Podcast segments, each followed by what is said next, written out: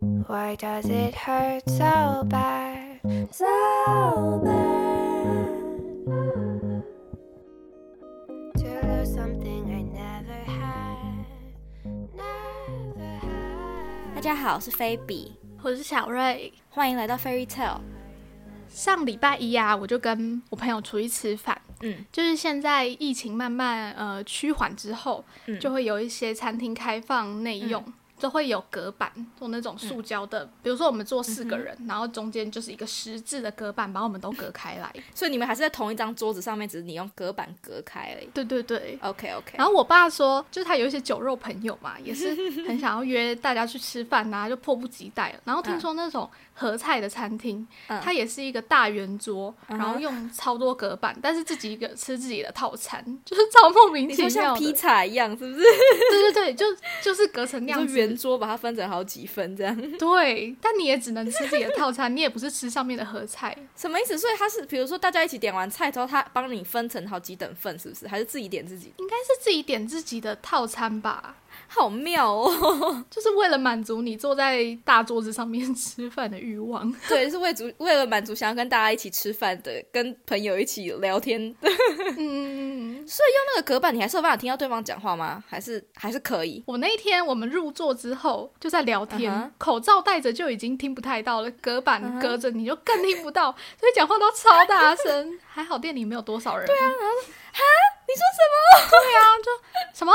然后我跟白就坐在同一边，然后陈忠坐在我们对面，他讲的话我们都听不到哎、然后后来想说，哦，好啊，哦，OK，就是算了，太累了，假装有听到。反正也不是什么重要的事情。然后我就想说，这种隔板应该也是一种防疫经济吧？我就上了虾皮查一下关于隔板，就是上面真的有很多卖家，隔板的生意现在也整个克制化到会有什么透明的啊，什么磨砂的啊，还可以压花。就整个很么什么粉红色、绿色，就整个超超多变的。然后还有什么设计，还有店的名字在上面的，是不是？对啊我就想说，奇怪，这也没有要用多久，你是要多精致？真的好好笑哦。很花钱。然后我还查到一个很妙的，就是我嗯查隔板就这两个字，嗯查出来之后的第三个东西，在虾皮上面，嗯就是它标榜是会考指定防疫护盾。嗯，前阵子不是会考吗？嗯，然后就有商家把垫板，就我们以前不是都会有那种绿色大垫板吗？对对对，他就把它做成是一个么字形，就有点像三合院那样子，可以立在你的桌上。然后是透明的，不是，是绿色的啊！哈这样是可以的吗？超贵，我不知道啊。表示说你在考试的时候，你可以不会被旁边的人影响啊，还是怎样？然后那个么字形，你把它折叠之后，它就会变成一个正常的垫板，放在你桌上。是蛮酷的啦。可是有颜色的这样真的 OK 吗？我记得我们那时候考试的时候，不就规定有颜色的垫板是不能带的吗？我没印象哎、我记得只有规定，就是规定只能带透明的呀。我也觉得很妙啊，就是它既然写会考指定，但是这个东西感觉很不行啊。哪会有人带那种绿色大垫板进去？下面没有留言吗？说差评被退出来，被考考考官偷走的，对啊，超怪的。被没收。而且我们以前小时候不是都会在垫板上面写字吗？就那种绿色大垫板，就是你写字上上面可以擦掉，然后不会很明显的材质。嗯嗯嗯嗯，对对我想应该是要被禁止。对啊，就很容易作弊耶。感觉应该是不太行啊！我记得那时候是有规定只能戴透明的而已。哦，可能。不过会考都过了，他应该也没有办法卖了吧？也是啦，他只是当一个噱头而已，好好笑。好荒谬。然后我那一天还跟我朋友聊到抖音，就我最近真的太常滑抖音了。你已经堕落了，你已经放弃自我了。我现在呃，平常娱乐的时间就减的蛮少的，可是我就会把那些时间都拿来滑抖音，听起来好可怜。是不是觉得很心虚？越讲越心虚严正声明，就是抖音跟 TikTok 是不一样。我觉得抖音更糟一点欸。真的吗？可是你有看过它的内容吗？好，我先讲，就是抖音是中国本土用的，就是你甚至要把地区换成中国，你才有办法下载抖音。不然你上网那个 App Store 查到的抖音都是 TikTok，就是国际版，嗯会有一些美国人啊、英英国人超爱用，哼。就是很爱跳那种跟着音乐的这种节奏舞、手势舞那种。可是抖音我在上面自己看的是，比如说呃情侣拍的影片，或者是小朋友的影片嗯哼，之类的内容，差比较多。你。在试图合理化自己的行为。或，者是看，或者是看美妆博主的影片，就等于是一个像 YouTube 的东西嘛，对，其实是这样子，只是你其会实就是 YouTube 嘛。因为它每个视频比较短。哦，天哪，我一直讲知语，视频？大家不要介意我讲知语。告你，这集就会叫做“知语警察，请进来哦 他们的视频长度比较短，所以你可以很快就看完他们，而且他们更新的频率也很高，所以你关注的那些博主、怎么讲？因为视频短嘛，所以内容的资讯量也会很浓缩。”。嗯嗯，我觉得这就是抖音会红的原因，因为你很快就可以看完一个影片，然后你会觉得时间好像诶一个一个影片看得很快，但殊不知时间就这样过了。嗯嗯 就觉得他厉害的地方。然后我最近在抖音上面认真看的，就是有一些节目的片段，就是因为它很短嘛，所以它就会汲取一些，比如说现在中国很红的综艺的那些节目片段来上面播。然后我看到，呃，现在上面很红的就是中国有一个节目叫做《爆裂舞台》，你知道吗？不知道，完全不知道。就是爆裂舞台是一个有点像是 Good Girl 韩国以前的 Good Girl，、嗯嗯嗯嗯，就是他找了很多女艺人上来，然后有点像组团啊，然后有竞争啊，就是那样子的一个节目。然后宋雨琦有上，就是爱子的宋雨琦。嗯嗯，我就觉得中国的资源让宋雨琦 回国之后还有其他事情做很好，他是唯一有事情做的吗？我觉得应该是吧，我不知道哎、因为爱子在前阵子风波当中，对，穗珍还没宣布退团的时候，他们就都没有工作可以做啊，然后每个都回自己那个谁有 solo 啦？谁有 solo？小娟有 solo 啊？哦真的哦。小娟有出 solo album，对啊，然后米妮也有演 Netflix 啊，米妮有演 Netflix 真的哦。有啦。啊，那那个嘞，美颜嘞，美妍在当 MC 啊，她在当不知道哪个音乐节目的 MC 啊，哇，那他们其实每个都有事情做，因为因为那个谁，叶舒华，他也有上综艺玩很大，所以大家都还是有一点事情做啊，就是不是主业，但是有其他工作接，但我觉得宋雨琦一定是赚最多钱的，应该是吧？她就是那种很容易收视率就很高的节目，就赚比较多钱。嗯而且中国感觉教艺人上节目都给他们很多钱，像那个披荆斩棘的哥哥也是，我一直以为那个节目已经结束哎，可是我也是一直在小红书上面刷到，他刚开始吧，所以它是近期的节目吗？对啊是哦。嗯，那前一阵子不是有一个老男艺人回过节目吗？还是是另外的？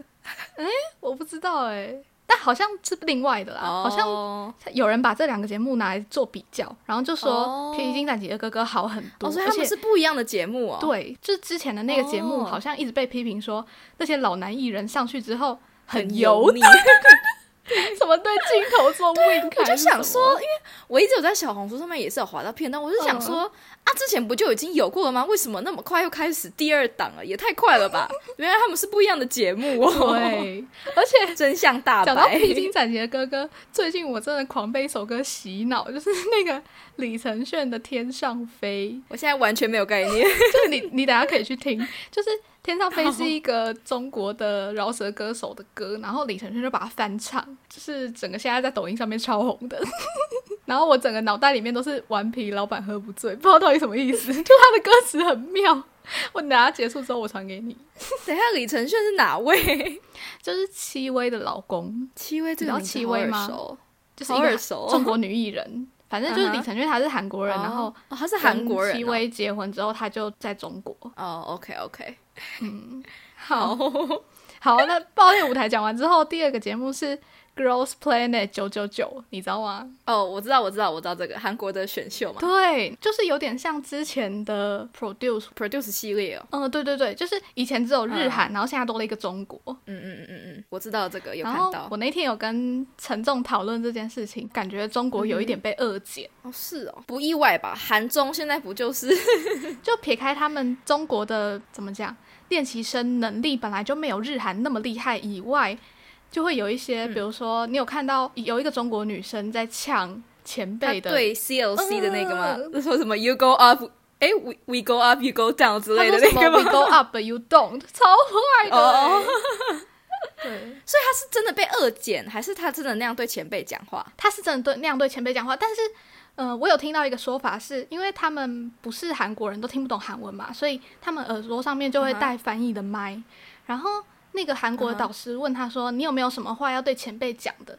然后就有人说，翻译直接跟他说：“：“My 翻译唱他的歌、哦，不是不是唱他的歌跟什么的那个是导师说你有什么话对前辈讲，然后什么你们今天表演怎么样之类的。但是有人说他耳朵里面那个翻译就把你有没有什么话对前辈讲这句话翻译成有没有什么要呛瞎的，然后他就不是，那他也是蛮没有脑袋的吧？我就觉得真的是这样吗？我觉得不是，不是啊，因为他既然要到韩国发展，他应该就是在韩国就是前后辈这么严重、这么注重这个东西的，应该就没有笨到会这样讲话吧？因为真的蛮没有礼貌的。但是如果这样的话，真的蛮笨的。所以他也没有很认真要研究韩国文化。所以他只是去过个水，是不是？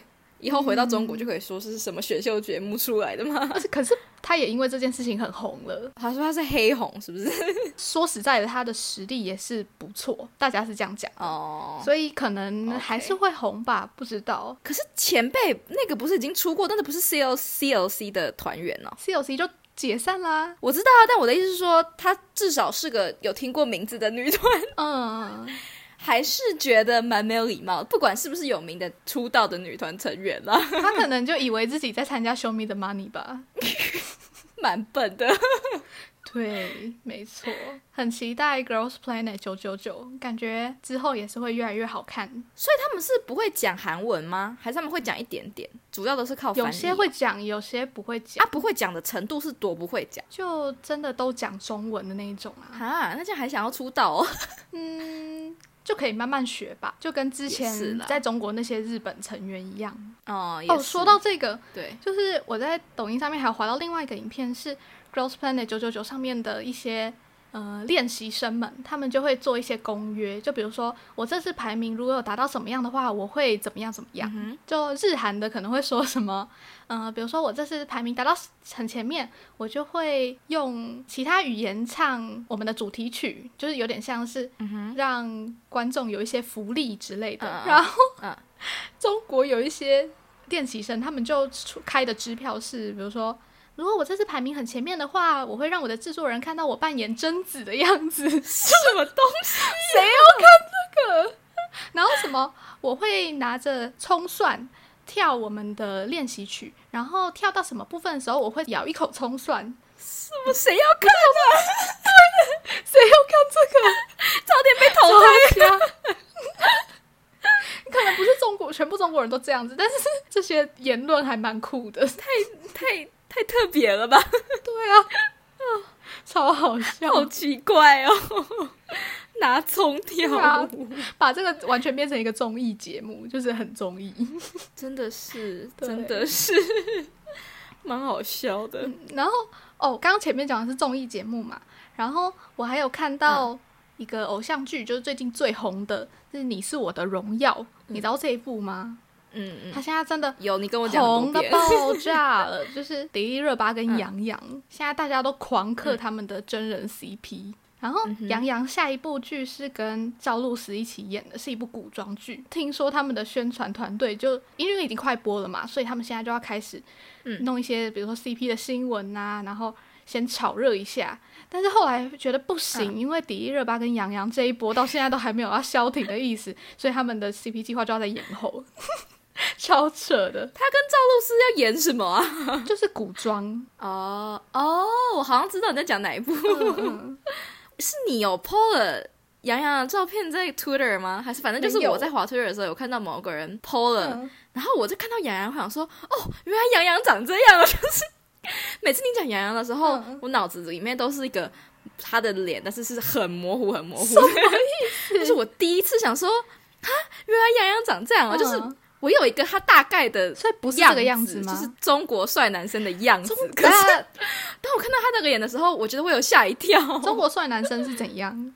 我猜，我猜，中国帅男生是像你不觉得中国的帅哥都是同一个型的吗？呃像黄景瑜那样吗？你现在讲了一个，我也是脑子里面是模糊的。哦，真的吗？你不知道他长怎样？我以为他，对我以为你知道，因为你上次跟我讲过。我知道这个人，但是我不知道他的脸长怎样。就是我听过这个人，那但是我觉得他应该是没有帅到我能够记得他。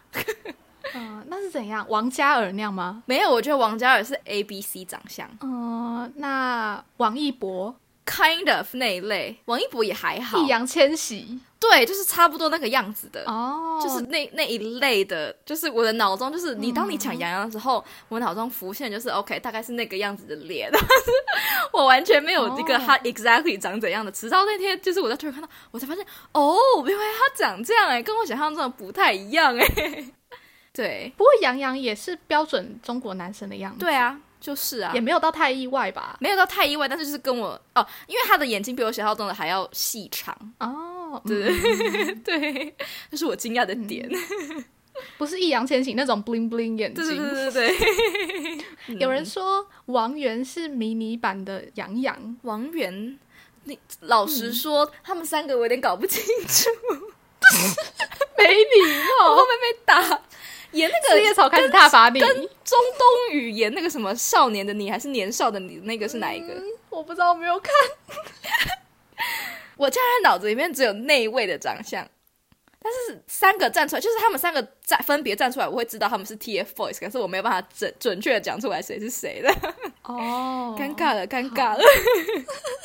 对，但哎、你是我的荣耀真的蛮好看的，就是嗯嗯他的编剧是他的原著小说的作者，就是顾漫，然后顾漫是《微微一笑很倾城》的作者。说实在的，哦。我去看了那一部小说，就是《你是我的荣耀》的原文原文小说原著，只能说它完全跟电视剧相较之下，可能八九成像，就是改动的很少很少。哦，所以我觉得顾漫应该是有想着电视剧，然后再写他的小说的。所以他就算以小说来看，也是好看的吗？还是只有剧好看？还是其实我觉得单看小说的话，好像不会那么有画面，是因为有迪丽热巴跟杨洋他们觉得好看的点是因为很 relatable，还是很浪漫，或是很之类的？你觉得很好看的原因是什么？是迪丽热巴跟杨洋他们跟角色太符合了，哦。所以当你在看小说的时候，你会联想到他们两这两个角色，你就会觉得很有画面感。嗯嗯嗯嗯但是你如果只看小说的话，就没有那么有画嗯面，嗯嗯嗯，因为他们就是一个就是一个你要自己去想象。女明星跟航天设计师的恋爱。不过偶像剧嗯 我看到后来有点不太能 get 到的，就是他一直狂讲中国航天的东西，就是什么发射火箭啊，然后比如说什么一个火箭发射上去背后是多少工程师的心血，然后什么意味着中国的航天工程进步什么的，反正就是有点像大外宣的感觉。就是在宣扬他们这些厉害攻击嘛，然后我对这些就没兴趣，所以嗯讲到航天部分，我就会几乎都跳过。嗯，那小说里面也没有写到这些，所以应该就是哦为了宣扬这个部分。过审核，对对对对对，他们应该有拿很多补助，嗯 我想也是。而且蛮酷的是，他这一部剧里面讲到蛮多游戏的部分，就是他们的嗯国民游戏叫做《王者荣耀》，这也可能是他们为什么会叫《你是我的荣耀》。哦哦，应该是 他就有讲到电竞，我觉得还蛮酷的。嗯哼，他有一个场景是乔晶晶，就女主角，她要去参加那一场游戏方举办的电竞比赛。嗯，她就真的在那个电竞的场地，然后主播也是真正的游戏主播。哦，然后台下那些选手也真的就是电竞选手，他们找他们来排。这么酷哦！对，我就觉得哇哦，好赞哦！然后就讲一些游戏术语，我觉得蛮酷的。嗯嗯嗯我有一个问题，就是他们不是学生，对不对？不是，他们已经三十岁了。不是，那为什么我看到一堆剧照，他们都看穿着看起来很像运动服的东西？哦，因为有一个片段是乔晶晶在学生的时候，他们高中就是同一班，然后乔晶晶在高中的时候就已经跟雨途告白过了，哦所以常常会回想那个片段，或者是回想到以前乔晶晶在高中的时候看于途打篮球，类似这样。哦，我想说，你明明就跟我说她是女明星，为什么我一直在看到大家在 PO 他们穿着校服的样子，我就很不懂，知道吗？这样子终于解开我的疑惑了。嗯，不过那片段很少，嗯嗯嗯，刚好都被大家截出来。大家现在整个迷他们的真人粉丝迷疯了。就比如说有有一些蛛丝马迹很夸张的，就是好像是比如说六月七号，迪丽热巴在一个采访里面。人家问他说：“你喜欢什么样的男生呢？”然后迪丽热巴回说：“我喜欢穿白色衬衫、干干净净的男生。”然后隔天可能隔天他就穿白色衬衫吗？对，杨洋就发了一篇自己穿白色衬衫的照片在微博上面，caption 还打说“白衬衫的我”，然后举手的那个字，我就觉得哇哦，CP 粉看到这个就很开心。我一直觉得 CP 粉很惨哎，就是他们永远不可能变成真的，然后就算变成真的，他们真的会开心吗？我也不知道哎、我如果看到他们变真的，我会很开心；但如果没有变真的话，我应该就去看下一部戏了，也没错。对，就 get over it。